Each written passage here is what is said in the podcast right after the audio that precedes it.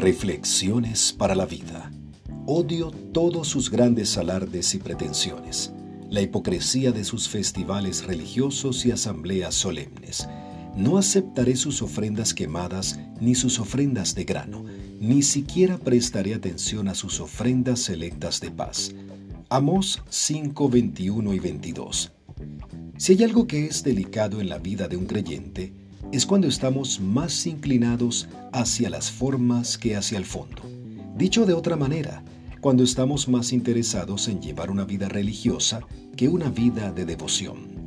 El pueblo de Israel siempre le ha dado mucha relevancia a la celebración de los diferentes festivales religiosos dentro de su calendario, pero olvidan otros detalles que para el Eterno son sumamente importantes y representan la vida misma del creyente hablamos de tener un carácter santo y una vida coherente. No podemos permitir que la rigurosidad de la ley nos desenfoque de lo que realmente es importante. Ejemplos claros de esto son cuando los religiosos acusaban a Jesús por sanar un día de reposo, como si para Dios no es más importante hacer el bien y practicar justicia que cumplir un ritual ceremonial. O por otro lado, cuando el Mesías se despedía de sus discípulos y ellos estaban preocupados por la restauración del reino terrenal de Israel, y su desenfoque les impedía comprender el importante momento que estaban viviendo al tener frente a sí al Salvador de la humanidad.